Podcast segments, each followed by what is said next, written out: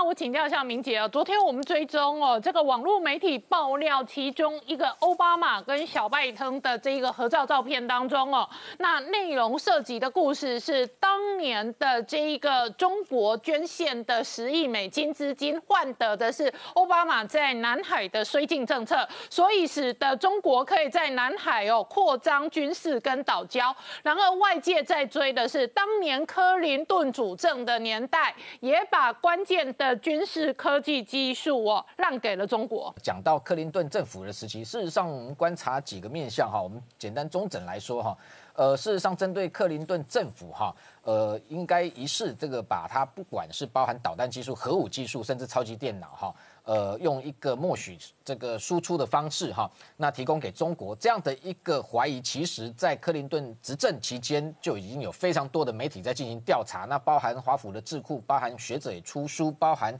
像非常有名的美国的众议院国会的一个考克斯报告，一九九八年的时候，那这一个报告里头，事实上这一个等于说是呃，本来美国共和党他的加州的众议员，呃，一个叫考克斯，以他为名哈，行成立了一个在调查。中国跟美国中间所谓的商业跟军事机密中间的连接到底为何的一个调机密调查报告，这个调查报告事后并没有正式对外公开，但是有一些讯息暴露出来，但是它重要的一个结论是说，呃，这个经过调查，美国在克林顿政府时代至少有七种核武设计的机密可能疑似啊透过商业管道。这个泄露给中国，那中间谈到包含像两种核弹头，一个是 W 这个八十八，另外一个是 W 七十哈。那 W 八十八其实是非常敏感的一个高科技呃核武的一个管制品哈。那特别是它是用于这一个二害二级核潜舰哦，弹道飞弹核潜舰上面它的一个三叉戟二型搭载的核弹头。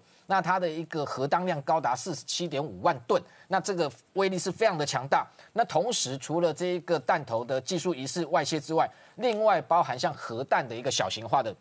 关键技术可能也泄露给中国，所以后来我们发现中国的一个包含像它后来发展出来的东风三十一、东风四十一，为什么号称有所谓的多弹头 MIRV 的这样的一个能力？基本上就是像这个从先前从二害二级潜舰上面三叉戟的这个呃，等于说 W 八十八核弹头中间应该是仿冒呃学习来的哈。那这个部分我觉得呃，等于这个报告里头也有说也有质疑哈。另外还有同时就是说飞弹的这一个技术其实还有两个关键，第一个就是导引的技术，导引的技术就是说你飞弹要打得准，打得准中间有两个，传统上来讲，远程的飞弹中段一定是用 INS，那现在新的有卫星导航叫做 GPS，那 INS 我们观察就是说过去早期的时候，中国派很多的科学家其实。这种惯性导航它是到苏联学的，没错，所以他们早期是具备 INS 惯性导航能力，但是惯性导航的偏差值很高，很容易打偏，所以到后来有新的所谓 GPS。那 GPS 我们观察就是为什么前一阵也谈到，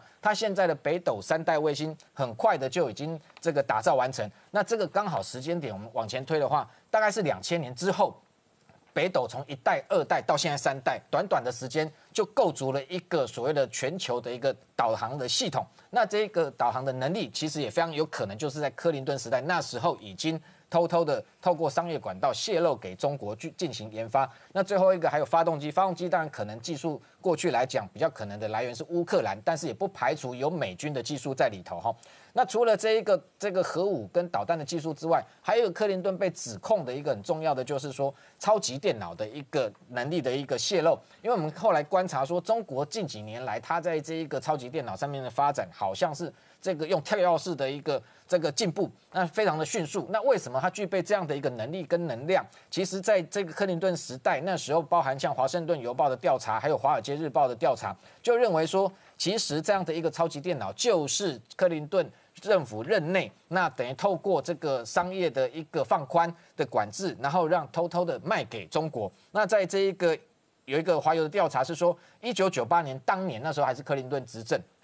当年出售给中国电脑的一个数量是前面七年的九倍之多，也就是在那一年突然暴增，这个数量变得非常的多。那这样的一个超级电脑可以用于什么？超级电脑基本上在军事上来讲，最简单的用于核武，就是模拟核试爆。所以我们看到后来中国对外宣称说它不再进行核试爆，但是它的核武弹头继续打造，能力也提升。为什么？因为它有超级电脑可以进行模拟。再来就是很重要的这个导弹，就是它的载具如何能打得准。刚刚讲导引系统，另外就是说它的电脑要能够非常精密的计算弹道，包含你攻击的一个路径跟弹着点。同时，同样在防御上面来讲，你要能够预测敌方的导弹攻击你的时候，你如何进行拦截。最后还有一个很关键的，这几年美这个中国它的太空发展不断的呃也要进，我们看到它的火箭的一个载具，那包含这个火箭的发射升空，事实上也需要超级电脑来计算。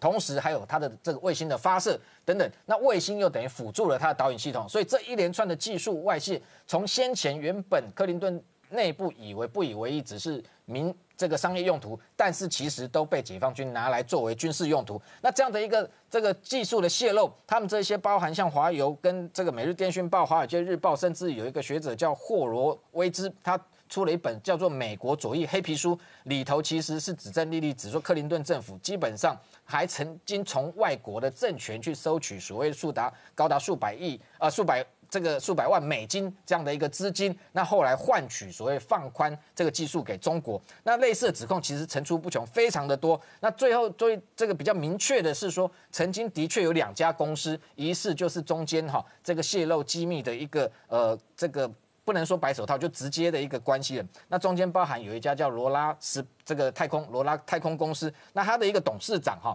那曾经在这个克林顿一九九六年大选的时候，基本上捐了一百五十万的这个政治现金给克林顿。那后来这一家公司被发现说，呃，克林顿。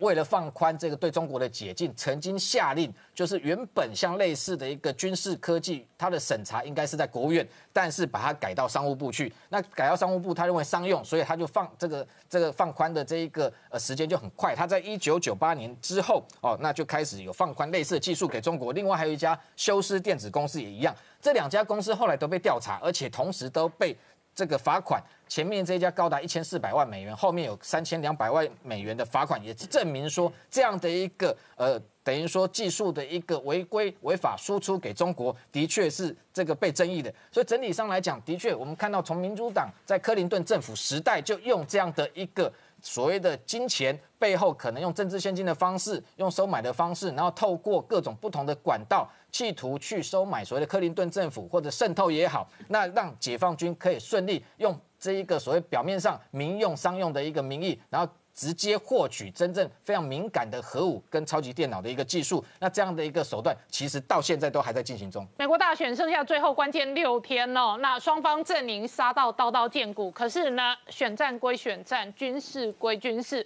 特别是在军事上哦，这个封杀中国的力道又加大。对，呃，我们看到这个星期美日的这一个利剑的军演哈，那当然这如火如荼在进行中。那先前事实上，这一个美军的 F 三十五 B 战机有从美利坚号突两栖突击舰就特别升空，跟日本新获得的 F 三十五 A 哈。呃，这样的一个空中进行联合演习哈，也这个已经先进行哈，那等于说在测试双方的一个空中的一个联合作战的一个默契。那我们知道说，美日之间事实上有签订所谓的这个武器相互保护的协定，也就也就是说，今天不管是美机或日机或者美舰或日舰遭受到解放军袭击之后，另外一方都有义务要去协助或保护哈对方。那同时我们看到美国持续加大在这一个等于日本。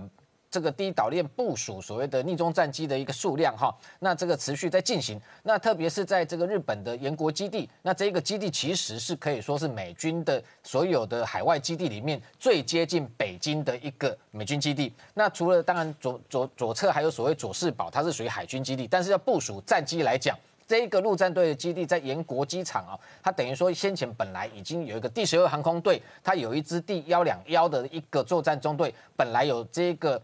十六架的 F S 八 C D 比较旧，要换装成 F 三十五 B。那现在近期突然又再增加一支，呃，叫做二四二的这个作战中队，等于未来会有两支，那至少有三十二架 F 三十五 B 逆中战机部署在这个地方。那为什么在这一个区块美军要加速部署所谓 F 三十五的逆中战机？还有一个重要原因，就前一阵子我们看到解放军的歼二十。哦，它等于也是同样，它号称是属于逆中战机。那从这一个本来原本过去安徽芜湖的基地。有一些数量前进部署到所谓的浙江的衢州，那所以那个动作也被视为可能是对日本的钓鱼台，可能是对台湾的一个呃空防上面的一个威胁。所以美国的这个在这个日本基地加速部署 F 三十五战机的一个速度，也相对于这个相较之下也非常的一个加速进行。那未来其实呃有外界评估过说，其实到二零三五年可能到这一个呃美国在印印太地区哦可能会部署的这一个逆中战战机哦。不管是南韩、日本，连美军自己的一个数量可能会高达五百架以上。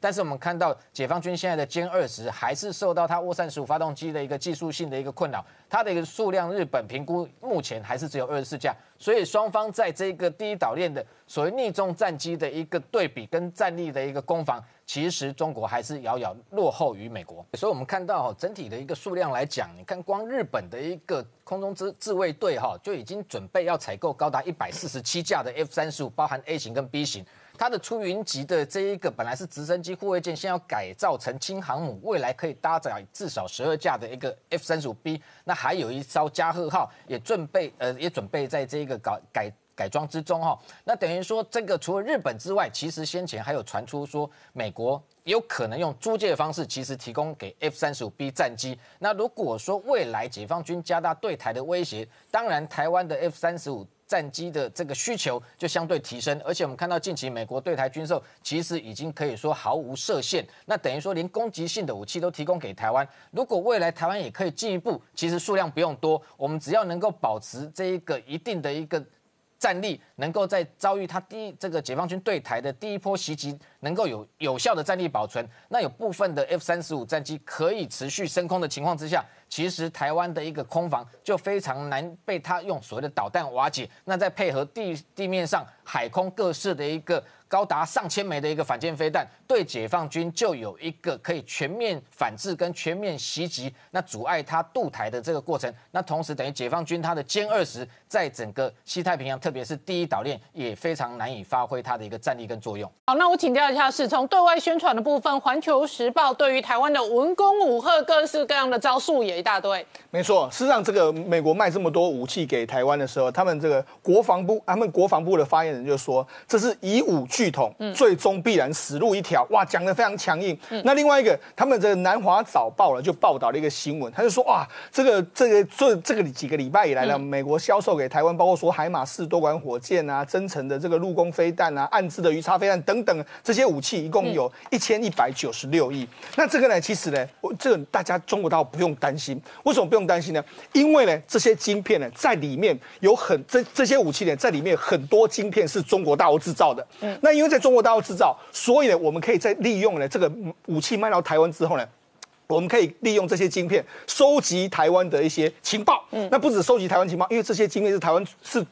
中国制造，所以最终受贿的还是中国。嗯，那这个文章一出来之后，大家看的，我不知道中国大陆人看的是怎么样，但是我们看的，我是觉得蛮傻眼的。嗯，为什么蛮傻眼呢？这标准就是说，我不知道是他们真的是这样想，还是说这是一个搞笑的文章。嗯。为什么这样说？因为这这些武器里面所有用到的晶片，跟大家讲，现在这些晶片呢来说话，大概用的很多美国的国防晶片，其实大部分是在台湾做的。嗯，因为美国的这个晶片里面要经过国防部的合作厂商。过去一段时间来说的话，中国岛的确有很多的零组件有打入这个中美国的这个武器市场，但是它不会是晶片，因为晶片最终一定是美国核准的，包括说以前的格罗方德、IBM 或者是台积电这些才能够做，不是这些公司都不能够做，所以这。这个逻辑呢，我猜我猜他们逻辑是这样，就是说啊，因为台积电就等于中国公司，所以最后受惠的是中国。可是问题是。台积电是台湾公司啊，所以我就觉得这个南华早报的英文版原文说，这一些飞弹晶片都来自台湾。对啊，但是但是他们可以翻译成这些晶片都来自中国，因为台湾就是中国啊，所以他们这样想，所以他们觉得他们受贿啊。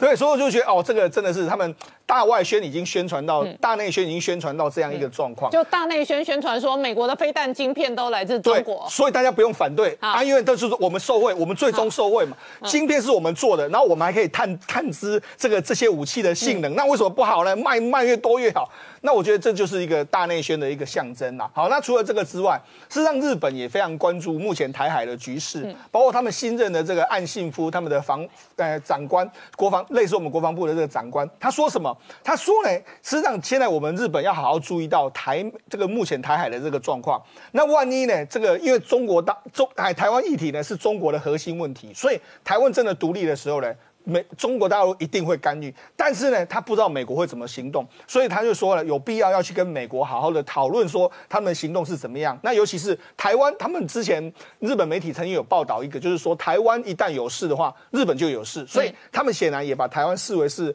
慢慢的视为是核心利益的一部分。好，那除了这个之外，因为这几天包括说像 BBC，嗯，或是彭博社都有发表一些针对这次军售的文章。BBC 说什么？BBC 就说过去呢。因为美国对台海的这个战略，它是采取所谓战略模糊，就是要打不要打，那就看我。我当时的怎么决定来说，我也不把话说死，也没有把话说得很清晰。但是呢。根据这一次的 BBC 的这个分析，是说他认为呢，因为台湾，哎，台湾获得越来越多武器之后呢，是不是美国准备要把这个所谓战略模糊呢，变成是战略清晰？也就是未来怎么做，他会越来越清楚。那彭博社的发呃发表的文章是说呢，他觉得这个态势非常明显，因为之前他们的这个国家安全顾问曾经说要把台湾武装成一个这个这个猪嘛，对不对？嗯，这个赤猪，这个豪猪嘛，这样子的话，让中国大陆要打你都非常非常。辛苦嘛，所以他就说什么？他就说现在似乎卖给台湾这些武器呢，是为了要打造一个所谓的非作战、非对称型的这个作战能力，也就是说，让中国大陆在打过来的时候，遭遭受到非常大的这个损失。所以你就知道，像包括说像 BBC 也说了嘛，就是说，除了刚才讲到他说要战略模糊之外，他说。台湾是下任美国总统最大的挑战，也就是说，未来十年之内将是非常非常的明危险嘛？因为为什么？而且他们判断是未来十年之内的军事风险会不断的拉高。对，因为为什么？因为中国大陆那一边的经济实力不断的在上升，包括 GDP 啦，整个产值都在上升，国力上升的阶段里面，跟美国一个目前的国力似乎有一点点停滞的状况之下，当然这个。比此消我长的这个状况之下，当然会让整个台湾问题变成是中国到有能力，而且他可能会思考怎么解决的一个方法。好，我们稍后回来。那我请教一下汪浩大哥，现在美中台的关系有非常的食物链。那川普的执政团队对于北京文攻武赫的时候，北京就会回头来对台湾文攻武赫。呃，对，但是我我觉得这个美国不光只是川普啊，整个美国。呃，两党对于中共呃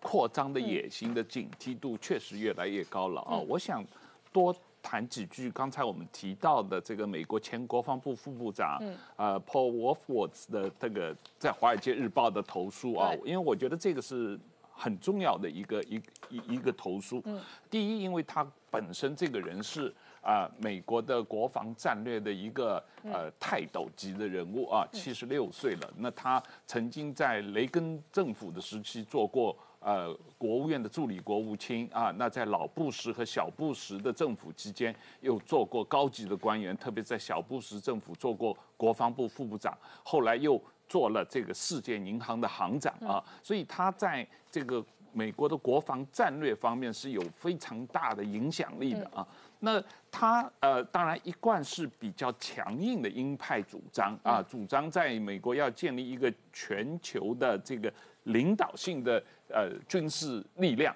来这个维持美国的全球的呃战略地位啊。但是他特别提出的对于这个呃台湾的承诺，不可以再继续这个模棱两可了。要吸取韩战的经验啊，我觉得这个说法是非常有道理的。因为我自己呃写文章写这个意外的国父里面对这个问题有专门的一章讨论到这个情况，就是当年呃斯大林为什么决定啊毛泽东和斯大林为什么决定让北韩啊。金日成先打南韩，而不是先来打台湾。一个很重要的原因是，当时杜鲁门政府啊，特别是杜鲁门政府的国务卿啊，艾奇逊，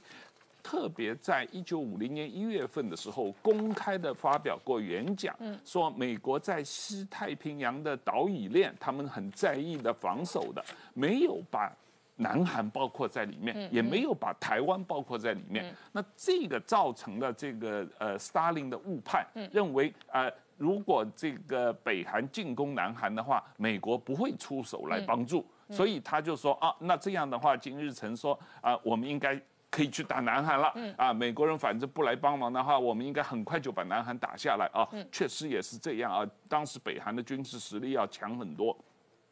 所以他就这个让啊北韩来进攻南韩，那再造成了韩战的爆发。那现在这个呃。呃，我只为他的说法就是说，我们要吸取这个教训。嗯啊，韩战之所以爆发，因为我们给了这个斯大林错误的信息和错误的这个这个理解啊。那如我们要阻止这个啊台湾海峡发生战争，就必须给习近平明确的信息，不要让他误判啊。这个明确的信息就是美国。一定会执行这个台湾关系法，啊，一定会来支持台湾，不能够像马英九说的那种首战集中战，美军不能不会来啊，不能够造成这种错误的印象。那这个可以阻止啊，习近平这个呃误判啊。我我觉得这个说法在美国现在的智库和美国的这个政府中间的和两党。讨论越来越多。前两天我们不是有讨论过美国的这个葛莱仪啊，葛莱仪的说法，CSIC 的这个呃呃战略与国际研究中心的这个民调嘛啊，这个他他不光是他的研究的呃智库葛莱仪个人这么说，他是做了一个大规模的几千人的民调，这个民调里面可以看出来美国的民众和美国的精英很明显的。压倒性的倾向来支持台湾，嗯在军事上支持台湾，捍卫台湾的这个安全嘛？好，我们稍后回来。川普今天个人哦，在拍一个四分钟的影片，他说呢，他个人用药之后呢，那他个人的症状有具体明显的好转，所以他会有紧急的授权，可能会全民哦，在美国的部分免费使用。同时他说这是中国的错，中国得付出巨大的代价。那。川普这几天呢，病情困扰的同时呢，解放军骚扰台湾哦，这一个各式各样文攻武赫的动作从来没有停过。然后美国内部哦，包含了如何协助台湾防卫中国的武力哦，事实上也有越来越多强硬的声音。比方说，今天有美军高官直接讲，台湾应该要有杀伤性的武器。对，呃，美国在呃协助台湾防卫自己的一个安全上面，哈，事实上，我认为在军事跟政治上面不同层面都一再呃这个强化哈。那在军事上，我们看到今天有一个比较特殊的动作，就是说美军的 MC 幺三零 J 哈这种特种这个作战机，今天由北往南哈，然后沿着台海中线飞哈。那这个动作当然非常的一个明显哈，就是说先前这一个解放军的军机。那根据国防部的报告，今今年以来有呃至少四十九架次哈跨越台海中线这样一个破坏台海中线的动作。那同时，北京先前也公开这一个呃等于无视台海中线的存在哈。所以今天这个美军这一架这个特种作战机沿着台海中线飞哦，那当然外界就解读说这个似乎是美军就是重新再画设台海中线。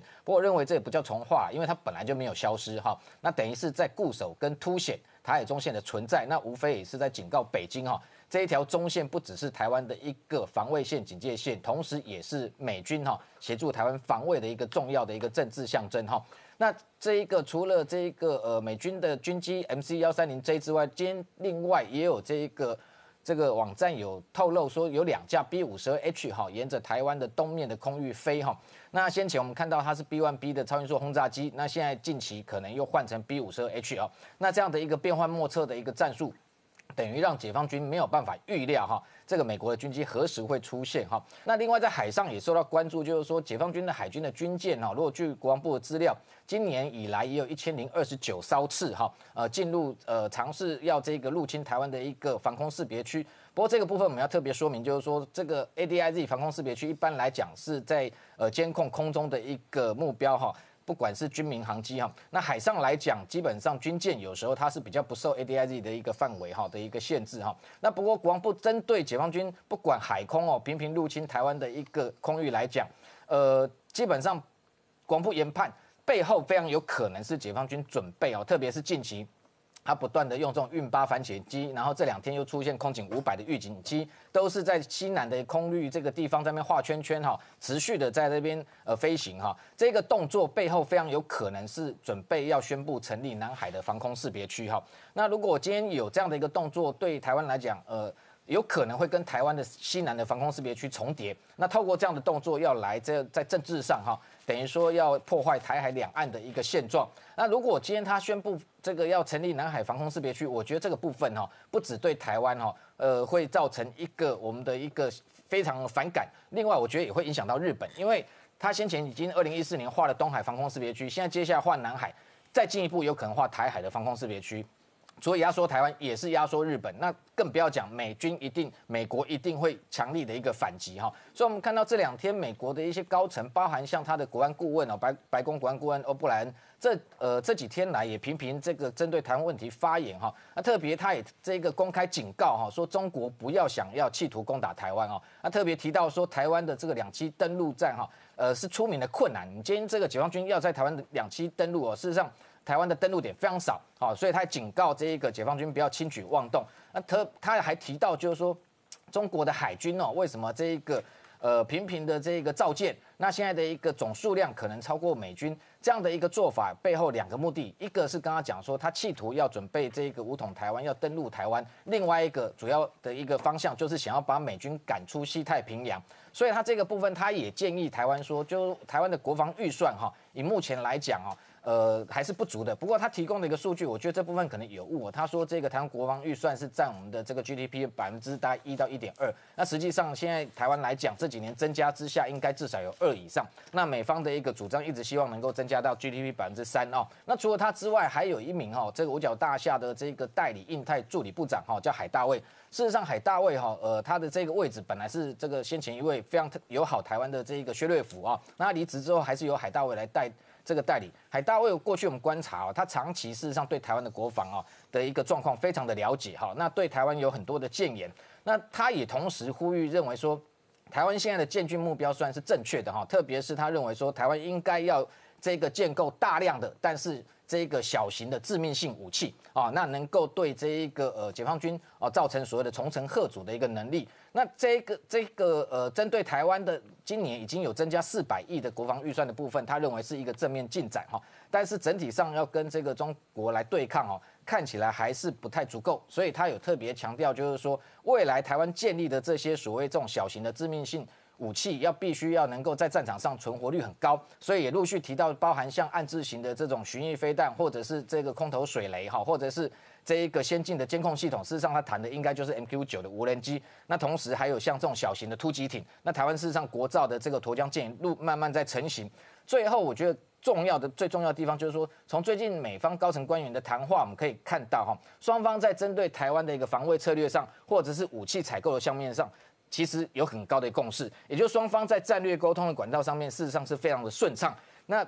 在有共同的一个呃相同的一个防卫解放军的一个论点哦，跟这个防卫的方向上面，我觉得未来台湾透过自己自我防卫能力的强化，对于美国未来哦是可以。呃，先不要谈说是不是完完全全会直接派兵协防台湾，但是在这之前，所有的一个美台的一个军事合作的一个升级，我觉得这都是没有任何阻碍。好，那我请教一下汪浩大哥，这一次川普哦真的是赌上了身家性命、政治性命哦。那同时呢，白宫新增了确诊的案例，五角大厦也新增了确诊的案例，所以这个疫情显然在美国的。高阶的政治圈当中哦，充满地雷跟炸弹。明天我们这个时间点录影的时候，最重要的观察点就是明天早上台湾时间，嗯副总统的这个辩论，对，会不会顺利进行？就彭斯跟贺锦丽，因为现在拜登已经提出，如果这个川普不能够证明他确诊已经。嗯，彻底康复了，没有这个病毒了，他就不愿意去辩论。对啊，那明天贺锦丽恐怕也要提出，你彭氏要证明啊，你是确诊是阴性的，我才跟你辩论啊。所以这个确实存在着今后这个呃十几个小时，确实存在一个不确定性啊。那另外一个，当然了，川普这个呃医疗团队是说。他还有几天还没有完全彻底的这个 out of wood，还没有彻底的这个脱离险境啊。那如果他能够证明今后几天，特别是到这个周末之前的这三天，他能够。确实像现在这样的情况能够维持好的话，那当然他个人的情况可能就稳定下来了。而且以他最新的状况来讲啊，他显然非常的这个呃，至少心智正常哦。过去二十四小时内，哎，连发四十一个推特，其中呢，呃，大概有好几个推特哦，都直接痛骂佩洛西。那他跟佩洛西有一个纾困的这一个 negotiation，就是呃，他说他开价一点六兆，佩洛西太贪心了，开价二点四兆美元。我们现在讲的都是美元了，然后他很不爽，佩洛西他就发了好几个推文，说这一个纾困案直接破局。他说选后再说。以及选后我当总统的话，我不会任凭裴洛西给我乱开支票，然后我要买单。实际上，这个可能已经是第三个纾困案了，前面两个纾困案的钱都已经用完了嘛啊。那他们现在提出这个第三个纾困案，两党的呃立场很不一致嘛。那呃，川普是认为民主党狮子大开口啊，提出来的这个纾困案的这个钱很多不是直接纾困，而是去补贴很多民主党的呃。执政的州和城市的一些特殊的情况，他认为他们是自己执政不利，现在借了这个纾困案的这个机会，狮子大开口要钱去补贴他们的执政不利嘛啊，那当然他就不愿意。那现在他川普是提出，我不跟你达成协议的话，那我就直接有一些钱，大概一千每个人一千两百美金，他就直接。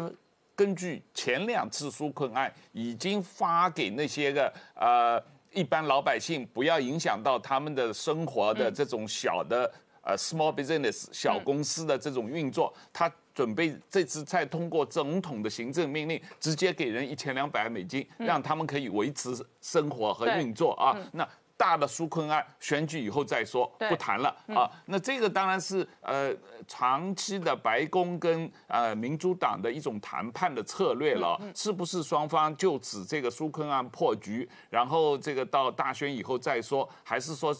通过这种双方的这种呃相互的这个 bargain，这个呃最后还是能够重新这个。呃，达成一种协议，这个可能还需要一点观察。好，那我跟你讨论一个东西哦，在美国内部现在因为疫情还在恶化，所以川普的团队跟他周围的幕僚陆续增加确诊的案例哦，确实会让人直接质疑这一个团队，因为这一个团队现在看起来哦，显然防疫工作做得不好，所以才会有华盛顿邮报认为说，白宫确诊的人数都还比台湾还多，所以美国的这一个疫情的恶化哦。确实，现在看起来并不乐观，这是一件事。那第二件事情是，全世界，包含美国在内，那包含全球的反中的情绪的浪潮也到一个沸点，所以现在反中牌跟疫情牌都可能一方面吹出他的铁粉票，可是另外一方面也吹出他的穿黑票。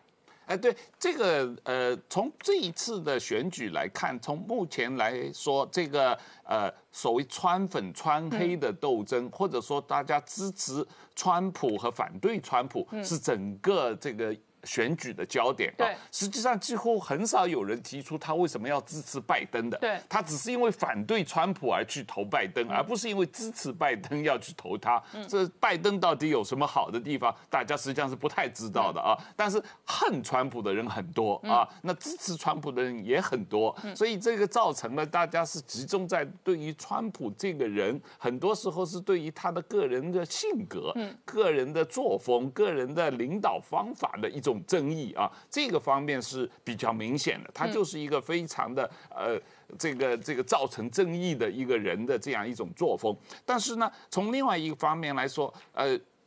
最近这个情况不光是美国，因为整个欧洲。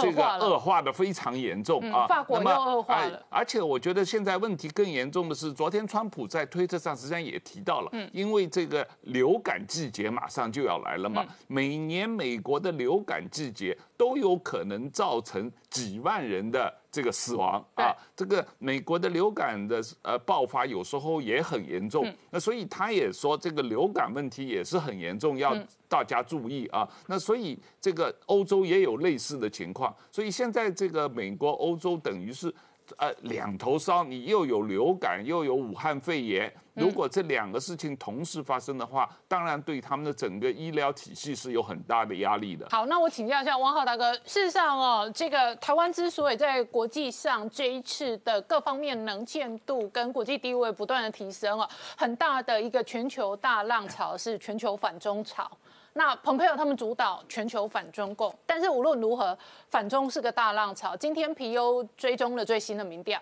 他的受访者高达十四个国家，然后呢，他访问了一万四千多个有效样本的受访者，其中在美国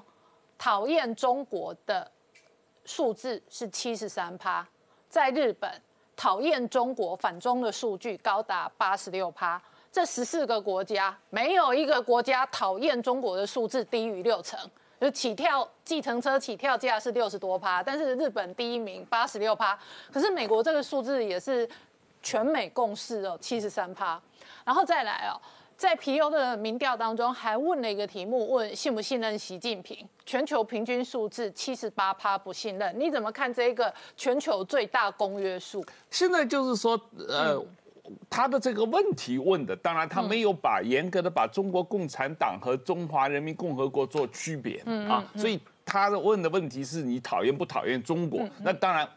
世界各个主要的经济体的国家都很讨厌中国啊，从呃最低的。呃，意大利可能是对他最好，百分之六十二左右。嗯，那最差的日本百分之八十六都讨厌中国啊。对，那这是一个很明显的恶化的数字，因为这个数字比一年前来说要恶化很多啊。那那么讨厌习近平就更严重了啊。那这个。呃，也是恶化了很多，比一年以前，所以我觉得这是形成了一个全世界的一个趋势啊，一个民调啊，一个全世界的呃共同的意见。那这个意见当然跟台湾老百姓一年以前就形成的共识是一致的，这个充分的反映了习近平和他领导的政府所对于全世界做的事情，让全世界人讨厌。等等，我挑战你，我感觉在台湾。讨厌中国没有高达八十六趴，哎，就事论事啊。对，当然我感觉在台湾讨厌习近平也没有高达七十八趴。是，虽然讨厌中国跟讨厌习近平，我猜测判断是多数是过半。但是我感觉在台湾 讨厌中国跟讨厌习习近平的数字恐怕也没那么高。我觉得台湾可能就是一个意大利水平了啊，就是百分之六十左右这样一个概念。哎，我不看们，这我不看们，何以有人至今仍然不讨厌习近平跟中国？因为台湾毕竟还有五百五十万韩粉嘛啊。呃，但是我感觉台湾的数字都还没有这个数字高。是。那你怎么看这个差异？呃，我我觉得这个当然是跟这个呃国台办长期在台湾大力的统战宣传有关系啊。那这跟国民党还有这个台湾有相当一部分的人的国家认同定位有问题啊，这有关系。那这个很大程度上，当然了，台湾本身内部也有很多这个呃。认脑子糊涂的人，认不清这个状况的人，那当然这个里面还有一个问题，就是台湾确实有很多人，他认为自己既是台湾人又是中国人，嗯，这个一个对于自己身份认同的呃模糊观点，可能是造成台湾内部对于这个讨厌中国。这个问题，它的这个百分比是比较低的。台湾内部还有一批人享受民主自由，是，但是不知为何，相当的这一个对北京跟习近平政权哦产生高度依赖跟认同。是啊，是啊，你看前一段时间我们不是在讲这个陆军上将啊陈廷宠嘛啊，他每年从国家领六千多万台币的补助啊，做他的这个呃学校啊，同时他又非常恨台湾政府啊，非常。恨台湾这个国家，所以这是一个很大的问题，就是台湾这样精神错乱的人太多了。好，我们稍后回。